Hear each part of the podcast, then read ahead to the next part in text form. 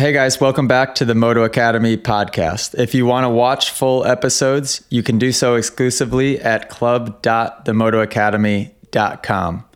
This is an app that offers the highest level of motocross training. You guys can send in your riding footage to be analyzed. We have hundreds of hours of tutorial videos, full episodes of this podcast available to view, and so much more. You guys can hang out with Jett Lawrence, myself, and cameraman Cam, and the rest of the Moto Academy team inside of the Moto Academy app. Check that out at club.themotoacademy.com. Oh, say, can Dude, we you freaking see? did it. yes, we freaking did it. Unbelievable. I feel like I was a big part of it, You think even so? huh? though I, I was no part of it, but just by being from the good old US of A. Wow, thought thought we had a really good shot, and the boys pulled through. Oh, it feels so good. The oh, it boys feels so pulled good. through. It's I- been it's how long? it's been how uh, like ten years, 10 or years, I eleven think, right? years, 11 years? so long. And before that, at least, because I was young and I didn't pay much attention to it back then, I'm pretty sure we used to always win, Always. and then we just never could win. It always, which yeah. makes sense. Uh, and we can talk about that a little bit more in detail, I guess. But the yeah, the Supercross specialists put it to him, Dude. The Supercross specialists put it to him. I'm and so happy. Really good. And yes, it's home court advantage, but I think that plays the smallest factor of all of the variables. You know, like a, a variable is there was mud. Mm-hmm. A variable is there's all like new people out there racing different classes. So th- there's a lot that's going on. I, th- I just I think that the excuse from other people would be its home court advantage, right? Do you think that plays a big factor? Eh. Probably, definitely a factor. I mean, but, think about it. Like, basically, all the other teams race on that track too. you know what I mean? Like, think about it. Two thirds of Team Australia race that track. Like, fair. it's not and like they were they guy- were technically like second or third best. Australia got third. Who got second? Belgium Uh, or Italy or France? I don't even know. I didn't care. I'm just glad we won. it's so much to keep up with, and I feel bad because I should know. I know most of the names, pretty much all of the names, I guess. I just don't know much about them, and I certainly don't know where they're from. Oh yeah. And I'm starting to learn. Like I wrote down a little notepad over here to my right. I wrote Geerts, the Geerts guy from Belgium, who was pretty fast, real not pretty fast, very fast. That was behind Tomac that one moto. That was pretty impressive. But then again, think about what the track conditions. You know, like the fact that Tomac could beat a sand specialist on a muddy track outdoors in sand. Yeah, it was deep. Uh, I think that's almost more impressive for Tomac. To, although, eh, the Geerts guy, I think he had just gone 450, so super impressive. Yeah. No, what? Oh man. Did you watch all of it? How did you watch it, by the way? Because I just watched highlights. I found it on YouTube. okay, the well, I, I I watched as much as I could on YouTube too. Yeah. Who uh, did you find it from? Somebody that like ripped off full motos or Yeah, yeah, the full motos on YouTube. Okay, Yep, fair. It was awesome. They Fair only play. had like 3,000 views on them. I was stoked. Dude, I tried. Oh, man. Me trying to. Because it was 35 bucks or 36 bucks to watch it online. And I was like, Okay. I'm, I ain't, get- I ain't get that kind of budget. So I, I dug and found it on YouTube. But, um, How could you watch it legitimately? I, I mostly just watch like race highlights from MXGP, uh, whatever the heck it's called, and from Racer X, and that's how I saw. yeah, you can go on MXGP's website and you can buy the package to see the races. And it was 36 bucks just for one race, or does that just like basically get Just for the Motocross or- of Nations. So you get to see the weekend. Oh, oh, interesting. Yeah. Okay. I, I did hear the broadcast in its entirety was good. And by the way, folks, the reason I didn't get the broadcast is because I just don't have time to be sitting there. Well, I wish I'd like to just eat some popcorn and sit there and watch the whole mm-hmm. thing in its entirety. But. Popcorn's good. I just had to. In fact, I had to catch up this morning. I woke up at 6:30 and just watched as much as I possibly could before we hopped on this podcast. So I I generally knew what was going on. I knew Jett killed it. I knew we won, and other than that, I didn't know too much. Oh, So I want to get my facts straight so I didn't get yelled at. Gosh, I'm so happy. I'm just so happy.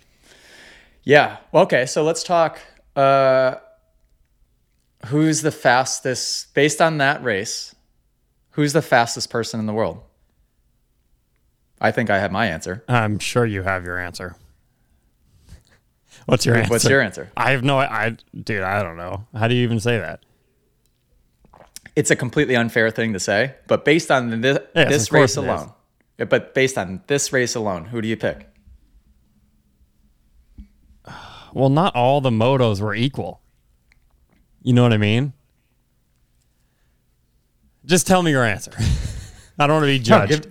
give- Jett Lawrence. Yeah, okay. Um Yeah. Yeah, I guess. also, I was Yeah. not friends with Jett for the last 3 days. We can be friends again though. Oh, right, because we were Team America. Yep. I, I wore my USA shirt, by the way. nice. I was staying This was the most. This was the most US thing, USA thing I had. I was hoping I had an American flag floating around or something. yeah. Nothing. Okay, so let's just jump right into it. Let's talk about what Jett did. Um, qualifying. So, do you disagree? No, I don't disagree. I don't I really know it's impossible to pick based on this race because there was like big, high, high level guys like uh, Prado and oh, uh, like two or three other big name dudes that were sort of just shuffled back further than I expected. So it is really, really hard to put too much merit on one race, but that's people Well, want. here's what I think Jett could do. I honestly think he could do this, and let me know if you disagree. You know how every rider who goes from a 250 to a 450 has a couple bad years before they get good? Yeah, I feel like Jett could skip that. skip that. After what we saw at Motocross Nations, once again, you know, you and I were talking about this maybe off a podcast where we were talking about like it looked like Jett had 20 to 25% more in the tank all year this year, He But- looked like that again. but wanted to win the championship, right? So he wasn't going all out. Motocross of Nations looked the same way. It looked like he had a lot more. Did it not? And it just and uh, we're just speaking body language, right? Like obviously his technique's amazing, but he he was doing okay, so after the leap, he was hopping through that corner for lack of a better term in a way that didn't look like it should have worked and he made it look like he was Easy. strolling through it. I don't know. Does Jett skip those two bad years? Like, Yeah, yeah, I'd say so.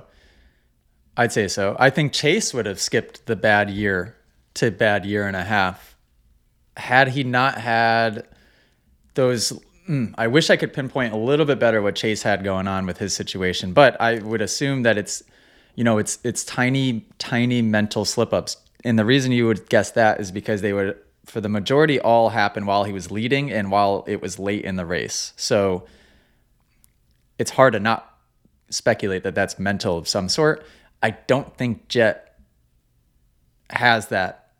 I, I think Jett is almost like he'll his mind goes blank. He doesn't think of stuff in those situations the way that I think Chase would think of things. yeah. I think Chase was guilty of getting down to those last couple laps and like maybe overthinking. Jett doesn't do that. Jett does not do that at all. So, and their technique between Chase and Jett very very similar, very comparable. By the way, and Hunter's Hunter's included in that as well. Hunter rides very very similar to Jett. I think Hunter just obviously being on the 250, getting poor, uh, that decent starts for being on 250, but worse starts and kind of getting buried. Didn't get quite as much TV time, uh, but did ride really well in the qualifying race. Those guys do not look like anybody else out there. Yeah.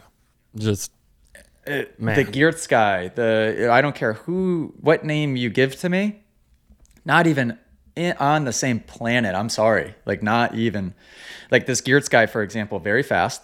But if you go back and watch, elbows tucked in, he- head all over the place, feet, uh, feet shifted forward, so riding flat footed in a lot of spots. And if you watch his left knee entering corners, he would literally disconnect his knee from the shroud and let the bike, like he was Graham Jarvis riding hard enduro, wiggle in between his knees. That's not correct. yeah. It's it's not. So yes, this Geerts guy can go extremely fast. He did extremely well considering I, I don't know how old he is, but I think he just moved up to the 450. These are all easy fixes to implement. But if you compare that to the way that Jett rides the bike, I'm sorry, I will pick Jett every single time. I will pick Sexton every single time. Yeah, he's gonna It doesn't look like they're trying. right. The amount of energy that they're saving, for instance, by riding the way they do versus having your elbows down, you're fighting the bike the whole time. That, not to mention consistency, everything. Yeah, no, I mean, there's, it's a no brainer. It's a no brainer. I was actually very surprised to see that guy um, when he and Tomac were next to each other. I was like, what is he doing? His elbows are like by his waist. Yeah, because It was very weird. doesn't have traditionally picture perfect technique either. But it looked great next to him. but it looked good compared to the Geerts guy. And again, Yeah, obviously he's amazing. I mean, yeah, and could he would have lapped me. You know what I mean? but you can't watch that race and tell me that you don't recognize that. So I think that's good. I think it put on the. I I think it really put on display how important technique has to be moving forward for all of these guys. And I know that they ride primarily loose, more sandy tracks, but in my opinion, upper body stability and footwork when you're riding loose, sandy tracks only becomes more important because it's easier to knife the front. You saw a lot of the crashes that happened, like uh, Seewer. I don't know how to say these names. Jeez, the Jeremy S- Seewer, Seewer, if I, as if I know. I I don't know. upper body stability crash. Uh, Dylan Ferrandis, upper body stability crash. And yeah, his knees blew forward. There's other things that go into it as well. But these crashes don't just happen. They happen because technically something goes wrong along the way.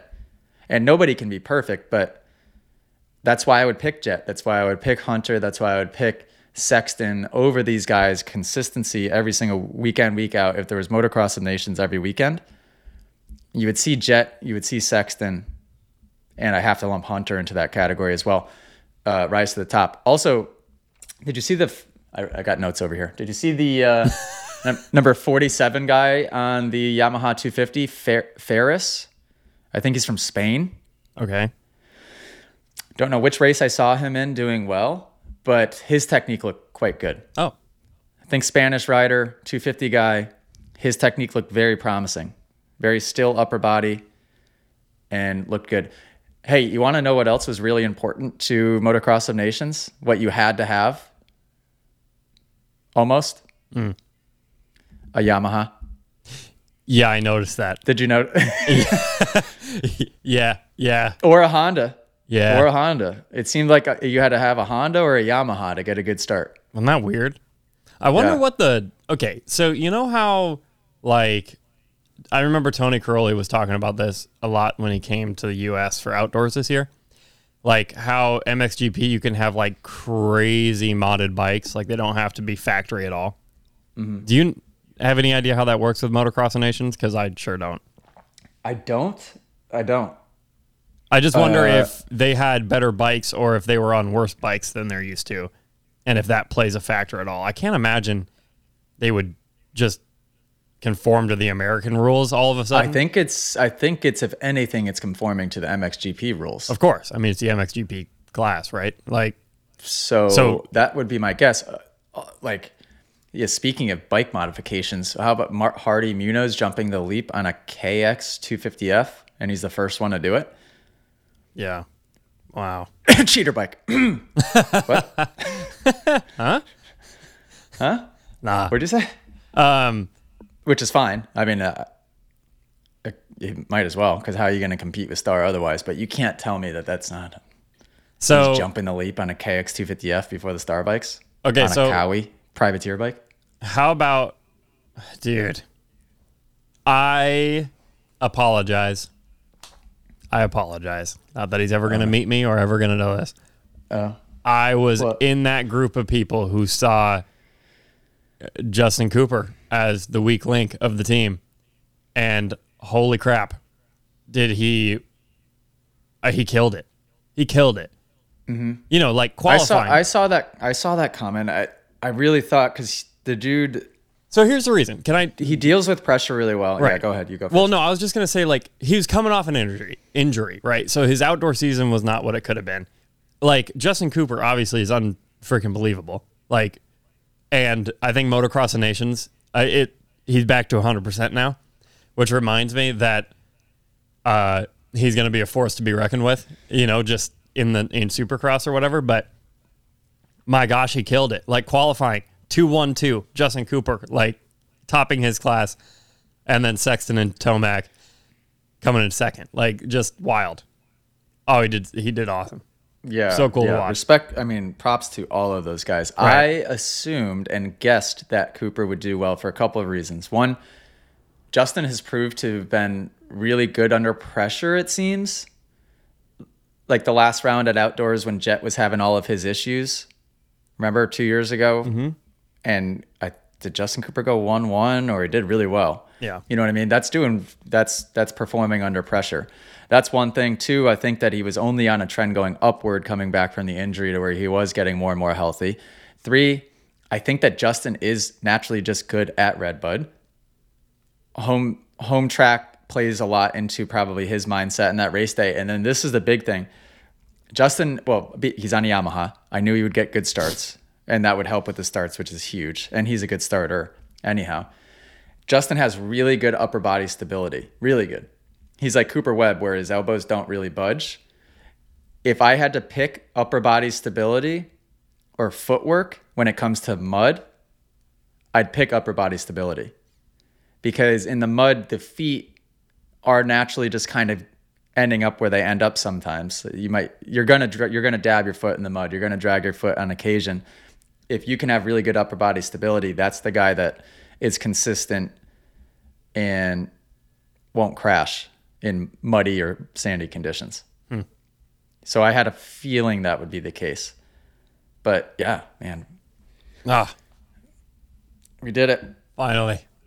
It's been a long time. We did it. Oh, you know, just the big thing is like, I'm sick of I'm sick of the other countries just talking smack, man.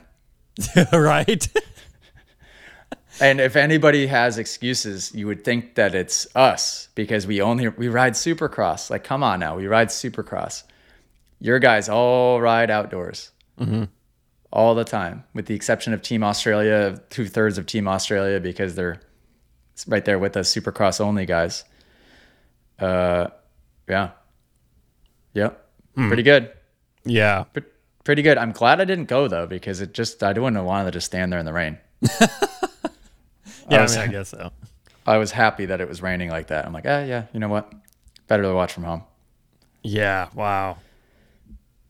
Wow. But that was cool, and it was very. It was just cool to see Jett do as well as he did, because that was. I I didn't know. I mean, you never really know. Right. You see him at the compound, you're like, wow, he looks. He looks solid, but he's just mostly riding around by himself, so it's hard to tell. I can't wait for outdoors next year, and man, do I just hope Jett and Sexton are healthy. Like mm-hmm. that. Because it, I could see it going like the Tomac absolutely. Sexton battle, but almost just more beautiful to watch because they both have such good technique. It'd Right. be better. Right. There would be very, very few mistakes the whole time. Yeah. And I think they'd like play nice. Like the, I think part of the reason the Tomac and Sexton battle this year was so fun to watch is because they never hit each other. You know, Yeah, It was- there's no need to in outdoors, really. there's what?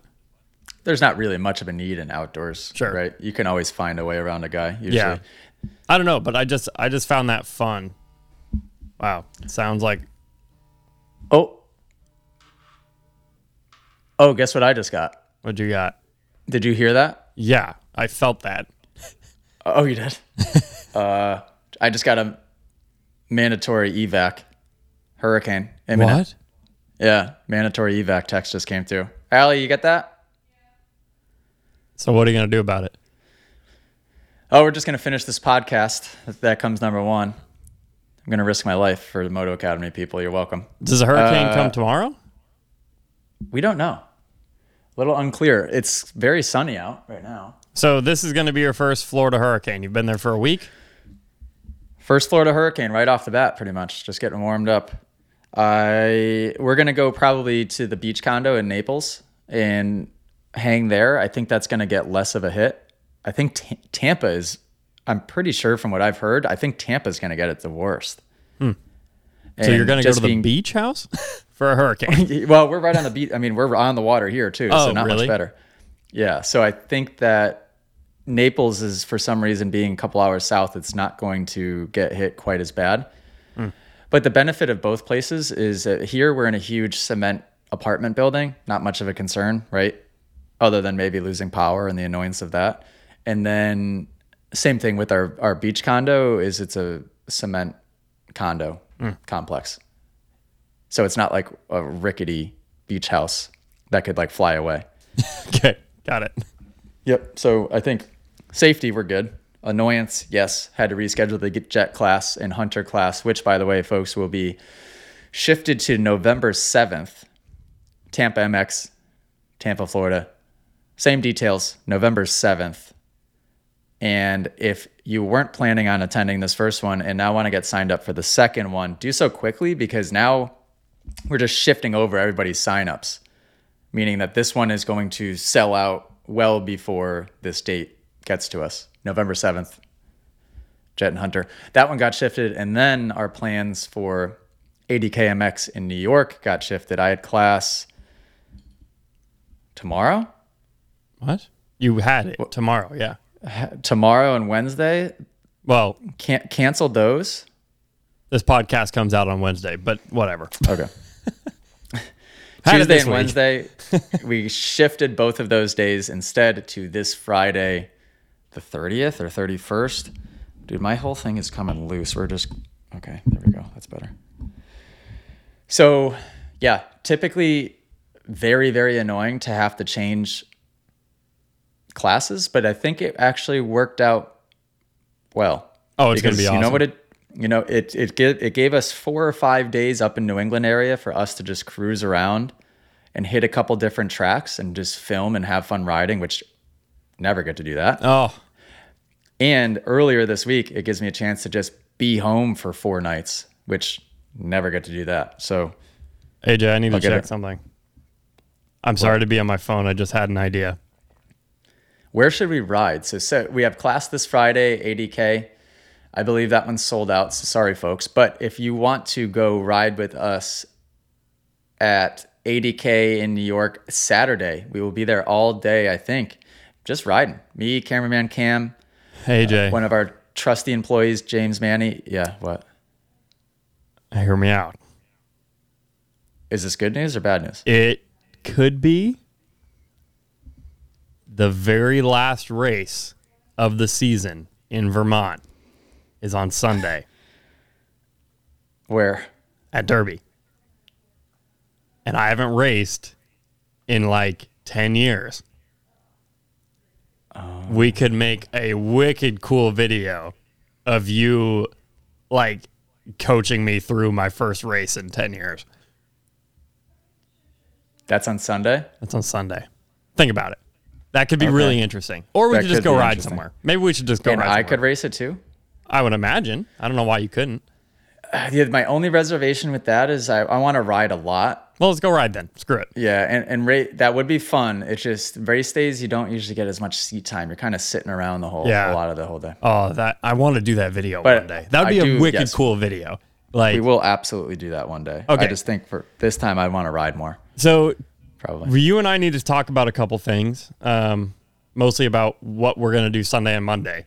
Um, because obviously you and James are more than welcome to stay here if you need to, and we could go get hibachi, which would be awesome. Um, that's really the only. That's really the How only far reason. are you from Winchester? Uh, two hours. And I'm two hours from Okay. ADK. I'm two hours from everything. Oh, okay. They're just in different directions. Okay. I thought ADK would have been further from Winchester. No, I actually I think Winchester's a bit further. Actually, Winchester might be three hours. I kind of can't remember to be honest. I could figure that out, but I'm excited to go to Winchester too. Well, guys, if you have suggestions, we're going to be in the New England area this Sunday and this Monday. Yeah, and we have no, nowhere nowhere to go, nothing to do. So Well, we let's can go ride. ride. Let's go riding. Let us know where where do you guys want to ride? Where do you recommend? Let us know. Yeah, recommendation. I would love to ride at Jollies. I freaking love Jollies. Yeah, that is a fun track. That's also two hours for me. Everything's two hours. Is there anything closer than two hours? Not from my house, but we also don't need to stay at my. Well, yes, there is the Plattsburgh tracks, but You know what other track is pretty fun? what's that? I mean, MX23 is kind of fun. isn't Right. it? Yeah, that's a solid four hours from from Oh, my house. From from you, but Yeah. it's probably 45 minutes from Winchester if we're hanging Yes. local to. MX23 and from my would be good. if- if Bro, wanted to stay at Bro MX would be great. Mm. There's a lot of good New England Pro tracks. Is Pro MX is a little far. See, that's I'm closer to me. to think. Are you sure? Yeah, it's three hours from me. Just because you can take a direct route. MX23 is like, like, not a good way from my house. Again, Oh. this is just from my my place. Uh, I mean, there's tracks Yeah. everywhere. Let us know, people. Let us know. What? oh, this one's really far. I'm dying to go to MX207. Dying to go to Oh, MX207. way too far. No thanks. That's four hours too from me, far. Get me a helicopter plane, and I'll go there. dude. I just I've always wanted to go. Always wanted to go. Whatever. it's anyway, pretty fun. yeah. Let us know, guys, for real, because I would love. I I just want to go ride Sunday, Monday. I think that'd be a blast. Um, is James gonna hang out the whole time or no? Do we not know? Okay, cool. Yeah. So Yep. other news Other that news. AJ doesn't even know. Um, for ADK, I'm bringing my podcast gear. We're going to do a podcast with James, Okay. which will be fun. So I'm going to do a post, or AJ's going to do a post, or James, somebody's going to do a post asking for questions specific to James, and we'll do a Q&A as we usually do, um, just with James, Coach James. Yeah. Well, and don't necessarily direct all of your questions to him. Direct questions to anybody that you want to direct questions Well, to, yeah, just the group in general. You But also send questions, vertical videos, vertical videos. Send them to cameraman cam inside of the app, asking for advice on whatever you want: dirt bikes, fitness, nutrition, relationships, pet advice. As you know, I'm a do- I'm a loving dog dad to Hmm. Doug. Uh, what else? Business, maybe like talking business. Any questions you might have, especially if we don't know how to answer them, we will give them our best shot. Yes. Send um, them in vertical video to cameraman cam inside of the app in the direct message system. Try to avoid sending them to me. Try to avoid sending Cam a written message unless Oh. you're just communicating with him otherwise. Right. Vertical video. If you would just want to talk to me, then text me. But Right, and if you want to be in the fine, too. podcast, please send a video. Um, and then very soon thereafter, either the next week or the week after, uh, we'll be doing a podcast with Coach Evan. This just in. Oh, good. Yeah, he and I have been talking about that for the last couple days. So He has a way to film, record, all that. yes, yeah, we figured all that out already. So here's what's Great. funny. Apparently, somebody commented on the video of you guys in Washougal. Yeah, and That's they it. say you look alike. Well, it says they said that, that. we need Coach Evan and Cam in a video together to prove to us that they're not the same person. Which is a great compliment to me and not a good compliment for Coach Evan. But oh man, I guess I could see you guys sort of almost talk similar in a way, also.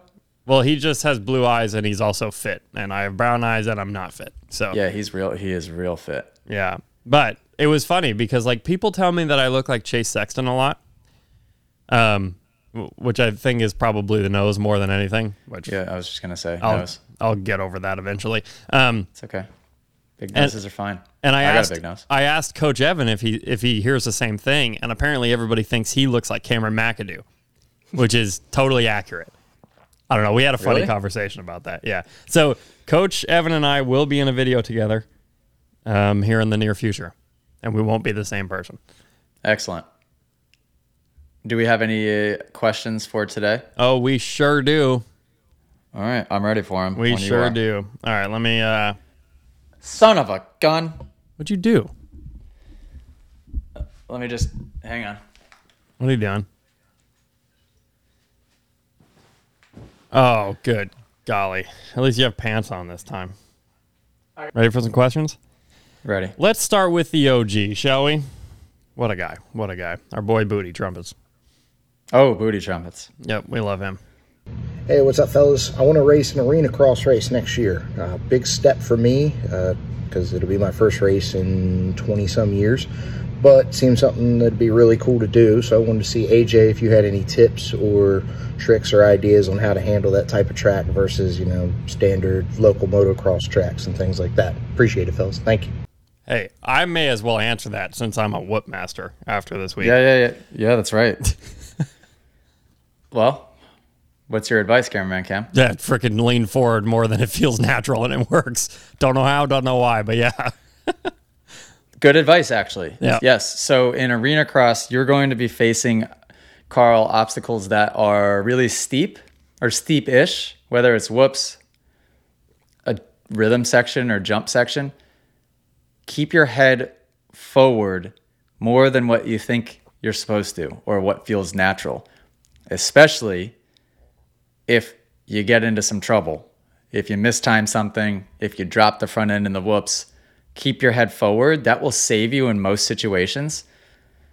And it's not the natural thing to do. Natural thing to do is to get your head back because you're afraid of what's coming. And what that does is you either miss the obstacle with your front tire, then compressing just the rear end, floating you into a front flip, uh, or just your natural body weight shift will get that compression rebound. And the, the best way to do a front flip in those situations is to be leaning back. So you keep your head forward, it'll keep you on a level plane. If you case something, case it front tire first, it'll push you through.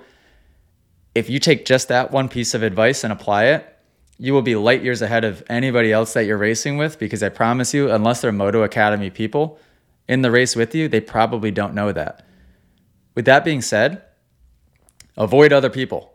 Watch out because in arena cross, you're going to have people slingshotting from one end of the track to the other. You're probably going to have bikes jumping over berms. You're going to have guys casing jumps, getting whiskey through. There's going to be carnage because people don't know how to ride that type of stuff. So just have your have your head on a swivel a little bit. Stay like stay clear of people. If somebody's going to the outside, go to the inside. If somebody's going to the inside, go to the outside.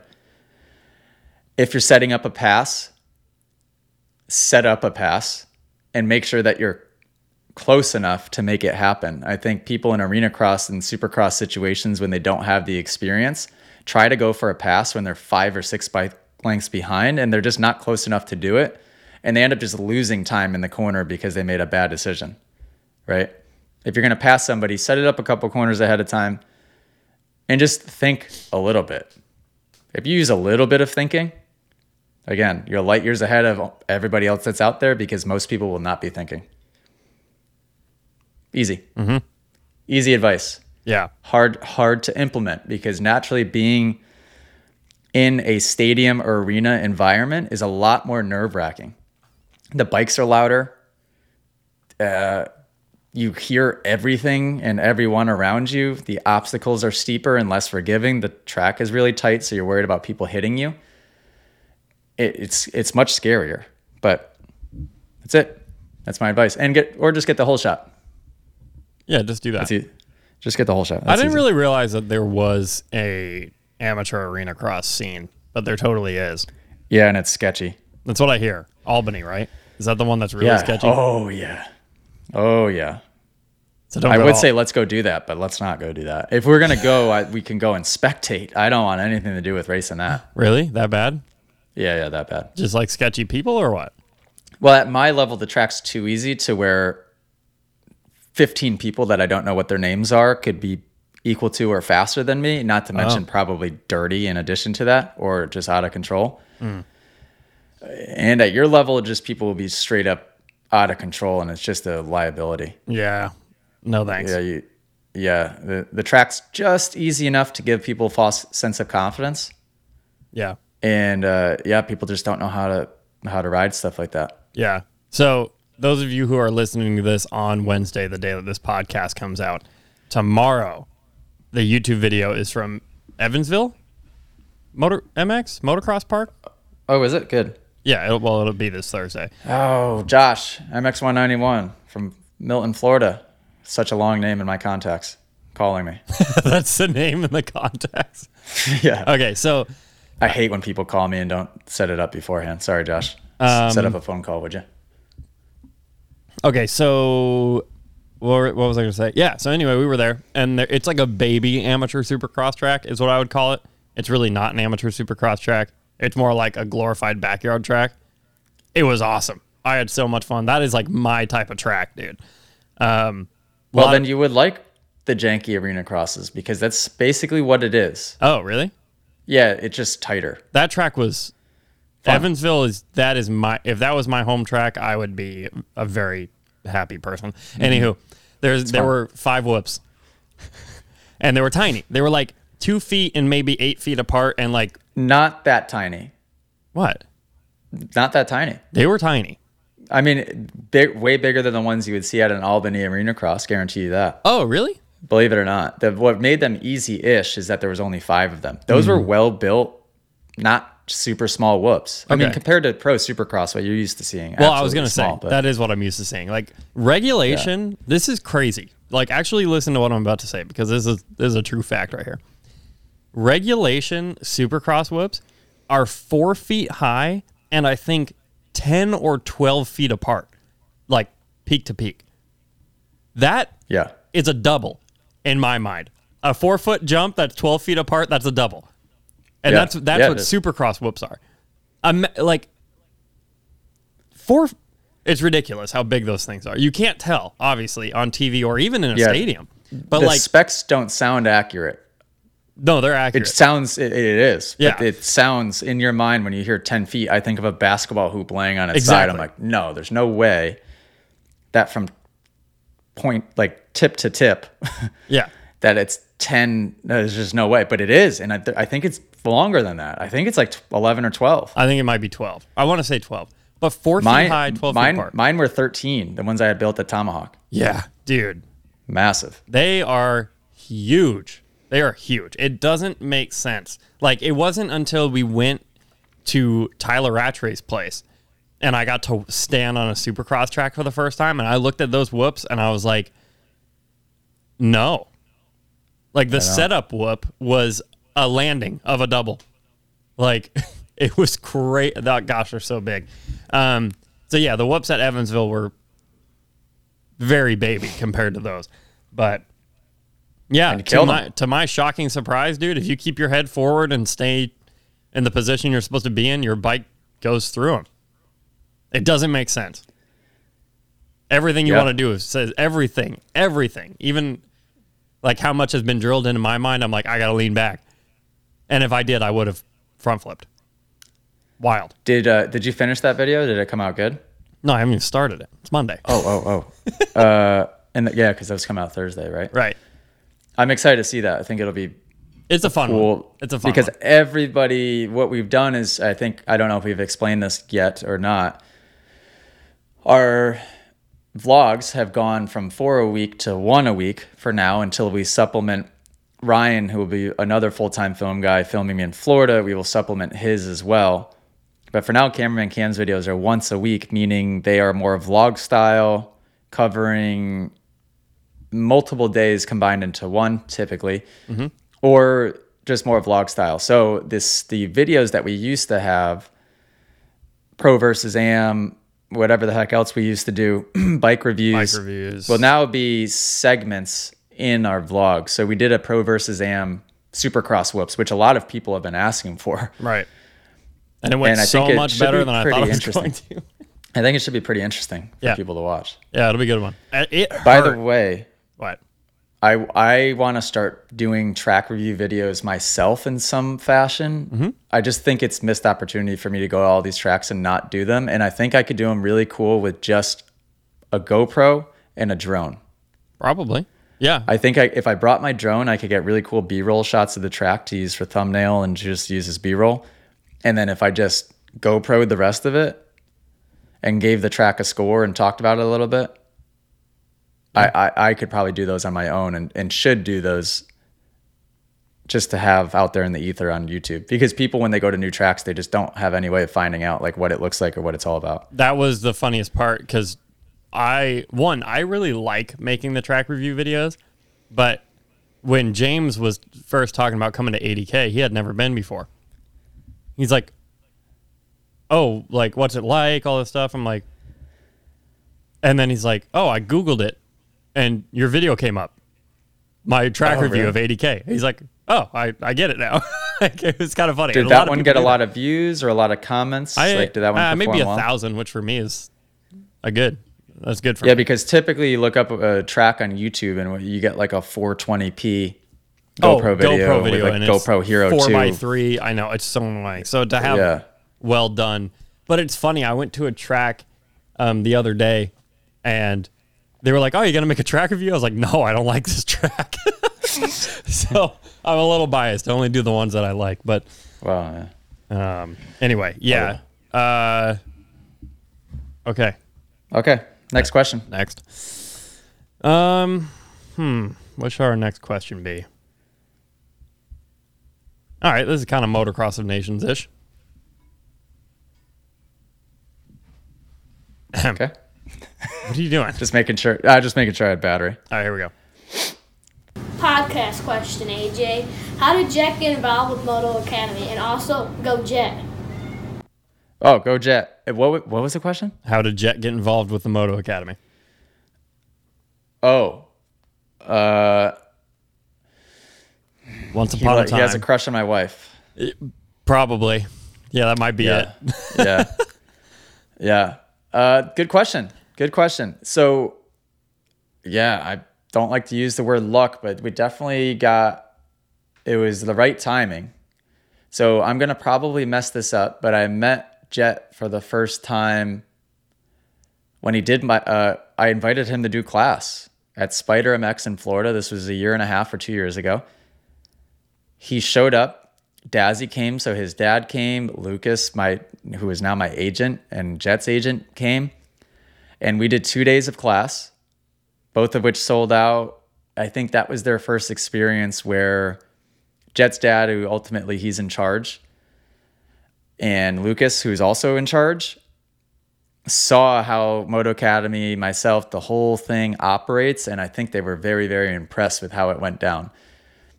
I got along well with Jett we then started communicating with all of us, right? And then I saw them again at the Honda bike review uh, debut for the 2022 Honda 250F. That was out in Oregon.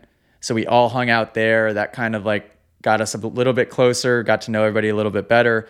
It appeared on YouTube at that point that we were good buddies, but we weren't yet. Not even close. Then then I think just I started talking more and more and more with Lucas, who is Jett's agent, Hunter's agent, and now my agent, and really sold him on the idea of the Moto Academy. He was all into it. He wanted Jett involved, and we signed Jett to partner with the Moto Academy app pretty quickly. I would say within like three months, we nailed Jett down with the with long term plans, long long term plans. Like Moto Academy, in our mind, is Jett and Hunter's retirement plan, and we're gonna just build every every every single year leading up to that. Build relationships, hopefully with all of our sponsors, and try to make it one big machine, right? So whether that's Honda and these other brands, we can maybe get involved. But that was it. That was it now I moved down here with my wife to Tampa so that I could train with Jett and Hunter at the compound. We have a lot of other cool plans. And it's just the perfect fit. If anything was a perfect fit, it's this. They have perfect technique. They're super cool and personable. Everybody wants access to them, and Moto Academy can provide that. It, I get along with every single part of their family, from Dazzy to their mom to Tate, their brother, to Christian, the me- race mechanic, to everybody. They're all great. So it just made sense. It's pretty surreal. Yeah, because it's gonna, uh, it's unlocking and it's going to unlock opportunities that are opportunities that I wouldn't have ever thought would have been possible. Uh, yeah. know? I mean, it's like we, I think you and I do so much every day that we're just always doing things. and when you, like, I, this is so cliche. Step back and look at. But when Yeah. you step back and look at the, we are working with James Stewart, but better. like, and the agent who's unlocked, like, the marketing of motocross and supercross. Like like what Lucas is doing is like Yeah. How on earth doing. are we a part of that? Dude, we created we created an app that doesn't that hasn't existed. Everything we're doing, everything we're doing. yeah, the masterclass. and it's just the beginning. People think we're killing it now, oh, there's which so we're doing a good job now, but it is just the beginning. And Yeah. it's crazy. And that's why I sometimes don't take this a step back to really think about what's happened so far and how amazing it's been so far because I'm so headstrong on what the plans are moving forward and what's going to happen.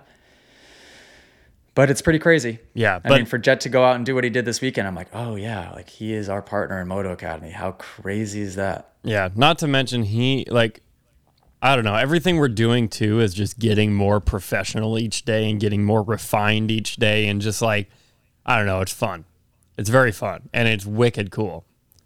Like Yeah, This- we're, we're this building will- what will be the, the uh, one of the biggest brands in motocross, and it's like just the beginning of it, and it gets better every, like you just said, oh man. every day. We, we make a stupid mistake, but we learn from it and we level up that one little notch. and the stupid mistakes we make, does anybody notice them? No. No, only we do. Like, you know what I mean? Like, no. Oh, but and most when we say we, I mean mostly I. But I it makes it that much better. but it, Like- yeah, right. And yeah, there's so much happening behind the scenes. It's unbelievable. Every single day. There's how big is our team? Your team, not our team. But how big how many people do we even have on this thing? By the way, how about the Moto Academy Mastermind? Due to me reading the freaking book, is just firing on all cylinders. Um Yeah. Really, that the collective of that group, brainstorming, communicating, and working together is what is going to grow this company into something ridiculous. Pretty unbelievable. So I'm glad I'm glad we started that group chat when we did, Dude, we have a time- group. Yeah, so we have a group chat of all the employees, basically all the Moto Academy team. I don't know how some of you guys get anything done. That thing is popping off all day long. And like, How ev- about Jackson yesterday? oh, I wanted to kill him. Oh, I know you go. I'm gonna smack him across the face. I'm, I'm Rule number kidding. one in Moto Academy group chat. Just in case anybody in Moto Academy one day ends up working for Moto Academy, if you end up in this group chat, which Jackson is one of you, if you end up in this chat, rule number one is do not spoil race results. Oh, guys. And guys. Jackson started spoiling race results like it was nobody business, nobody's business, just posting lap times. I almost uh, left video the chat. links. I'm not even kidding. I almost left the chat. I have, I actually like had to cool down yesterday. I do not take this stuff lightly. Listen, I don't like that either because I, I like to watch it having no idea what happened. no idea. Like, oh Yeah. my Jackson, I, I- love you. agree. I am going to hit you the next time I And see Cam you. goes, Cam, Cam goes, AJ, fire him immediately. AJ, I- fire him. I was so. AJ, I don't think I'm actually getting mad now. I don't think you understand. I'm not an angry Oh person. no, I, I I get it, guys i, don't get, at angry I. I really don't get angry like i'm not an angry person i don't get i had to take a minute and cool down. Literally he posted the race results of the Jett and sexton race in the chat. And i'm like he's like it doesn't even matter. You don't know who like won the whole thing. I'm like but that's the race. That was the if there was a race not to spoil it was that one. You know what i mean? Tell me who cooper beats whatever. But you don't post the race results of Jett beating sexton. Like oh oh i was so mad I was so texted him in a separate group and started to get more details so that way he would share the race results just in not a separate group, just with me and Jackson. Oh my and had him send to the race results in the different chat because I at that point I was trying to I knew I wasn't gonna watch it, watch it, so I was trying to get caught up anyhow, so it didn't matter to me. But I feel you on that. dude i dude Yeah. AJ Rule number and one, i Jackson. Breaking rule number one. That's strike one. That is one. strike one. That is if that is not strike, that is strike one. AJ, like you and I were driving. I don't know where the heck we were. Um, we were driving home from. And who spoiled it that time? It was Kip. Oh, yeah, Kip that called- pissed me off too. Yeah, yeah, that got Was it? mad. I think it was the first race of. Mo- yeah, it was the first round of motocross. I, It we- almost sends me into a fit of rage, actually. That's what I'm Because Kip saying. answered the Like, phone I and he goes, so mad. I don't know, I don't remember the race specifically, but he was just like, Oh, did you see what happened to Jett? And we're just like, whoa. No, no, whoa, no, no. He like we're just having. I called Kip to see what he was doing later. You and I were in the car driving home, and we were just talking. And out of nowhere, Kip is like, "Yeah, Jett and Hunter went one two in the in both motos." I was like, "What? you can't say that." Oh, Ruined the was so whole thing. Unbelievable. Just like Yeah. in that one, in those few words. Oh yeah, Jett Jett and Hunter went one two in both motos. Now the whole thing's spoiled. I was so mad. Yeah, if it's Oh. if it's within 24 hours of the event taking place, don't talk about it yet until you know for sure that we've watched it. This includes people that are going to classes. So Oh yeah, compound. if you're if you're at a class that it happens to fall on a race day, don't don't you dare talk about it until we're gone. We actually at the riders meeting at Compound MX, it was a Saturday and it was the last round. it was the last round. Yeah, oh, holy it was crap. the last round. And we made an announcement at riders meeting. Do not talk about what's going on at the race. So yeah, rule number one. How did we get on that tangent? I All right, don't know, but. I'm very passionate about it. Jackson, watch your back next time we see each other. All right. Uh, shall we do another? sure. What are we at total time? Uh, 50 minutes. So Okay. Yep. Perfect. I Another- got one bar left. We're good. another question or so. Um, Yeah. let's give us two more. We'll go two more. I only have two more. So, Excellent. um, however, Jim, Jim from Plattsburgh, sent in a video, but it it got answered last podcast. He was talking about the forum. So sorry, Okay. Shout out Jim. That's whose bike I rode. Yeah.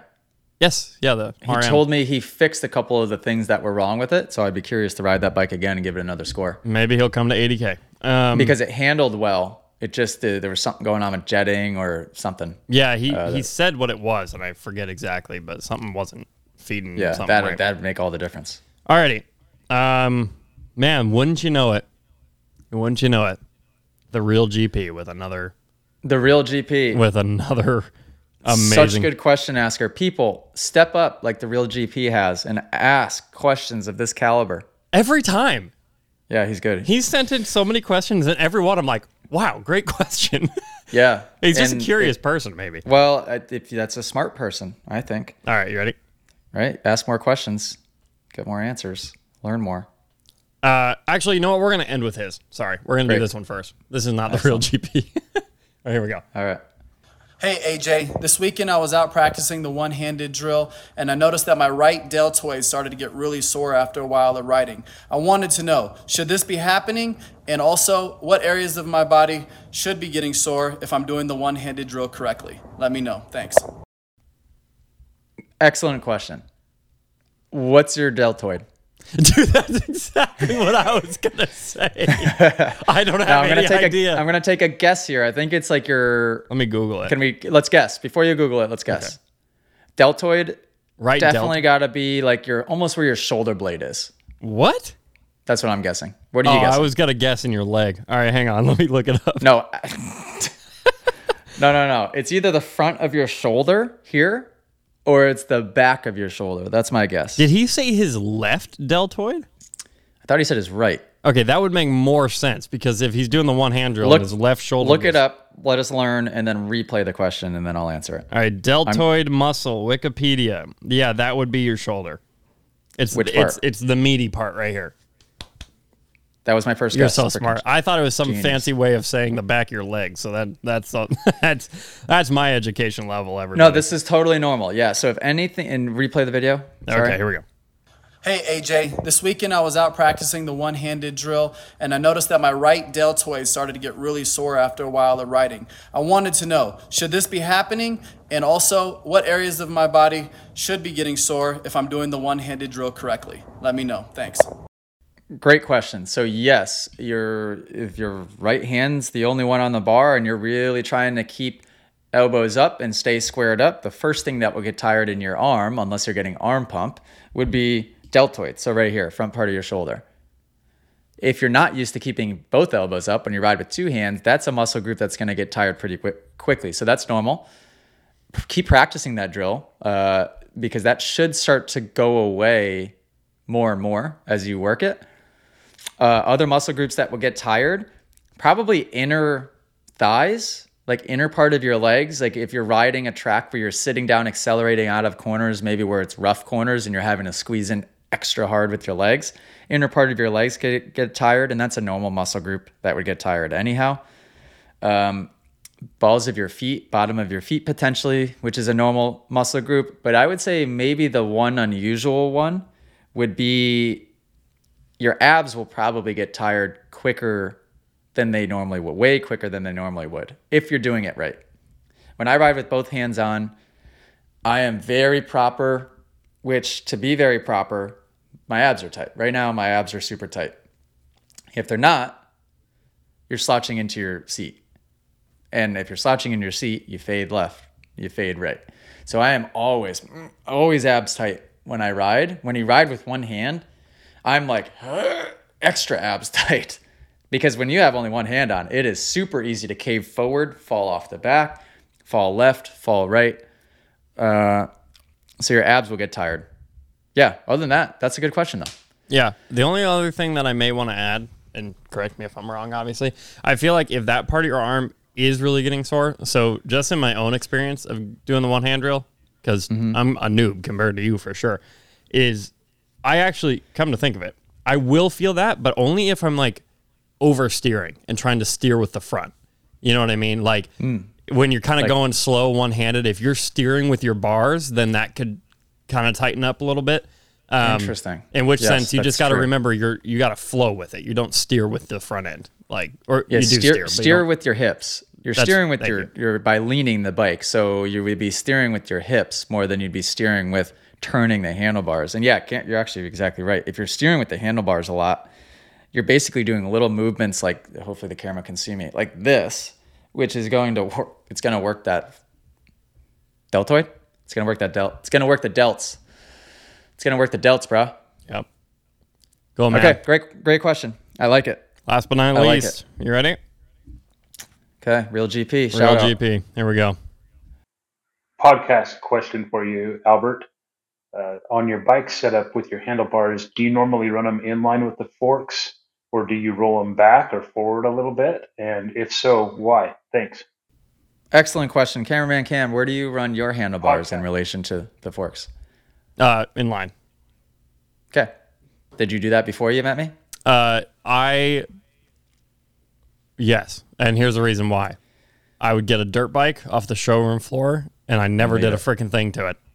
Yep. So And sometimes that's where it ends up. Sometimes it certainly doesn't. Depends what shop you get it from. Uh, always, by the way, when you guys get a new bike from a shop, do not assume that it's ready to ride. yeah, don't. Pro- probably drop the oil, oil the filter, uh, torque the bolts, get everything lined up and put together where it should be. Check tire pressure. Do not just get that thing off the showroom floor and ride it. Yes, there's probably times where they have done it properly and it's safe, but I would not trust that. So, Cam, you must have been getting getting lucky on your bikes. The and I actually learned this from my dad, and he didn't really know what he was talking about for, with a lot of things, so I don't know where he learned this. I found that with most bar sweeps and heights and bends in line with the fork tube, perfectly in line with the fork tube, basically puts them right where you want them. Uh, Jett's handlebars are that way. Hunter's handlebars are that way. Sexton's are that way. Mine are that way. Pretty much everybody. Because what that does is it puts the bike just kind of in a neutral position where it's supposed to work. When you start creating weird setups, going bar risers way forward, way back, uh, different foot peg height, different seat height, cutting your suspension, doing all of these crazy things, running the levers way up or way down, you're changing the way that the bike is working. And the, the bike is designed for a specific reason. It's designed to work a certain way. So don't mess with it too much. In line with the fork tube. Easy answer. Let me make. Ow! Jesus, did you see that? Nope. All right, we're we're we're flashing on battery now. Yeah, let's wrap it up. Okay, Send in your flashing on questions. battery. That Cameraman Cam. Send your questions in, Caraman Cam. It's heating up in here. Oh, my, all of my sound pads stayed on for the rest of the podcast. That's cool. Uh, oh, camera just died. ending it again with just cameraman Un- Cam's face. Gosh. Unreal. I'm gonna time buy you. I'm just gonna. Okay, listen. I'm gonna order you. Just kidding. I'm gonna send you the link okay. of the thing where you can plug your camera in to power, and then it doesn't die. That'd be nice. Yeah, it would. Is it expensive? Uh, I doubt it. Well, maybe. I'll check. Okay. That would be helpful. Uh, all right, folks. Well, till next time, Moto Academy podcast. Thanks for being a part of Moto Academy. Appreciate you guys. And toodaloo. Okay, bye.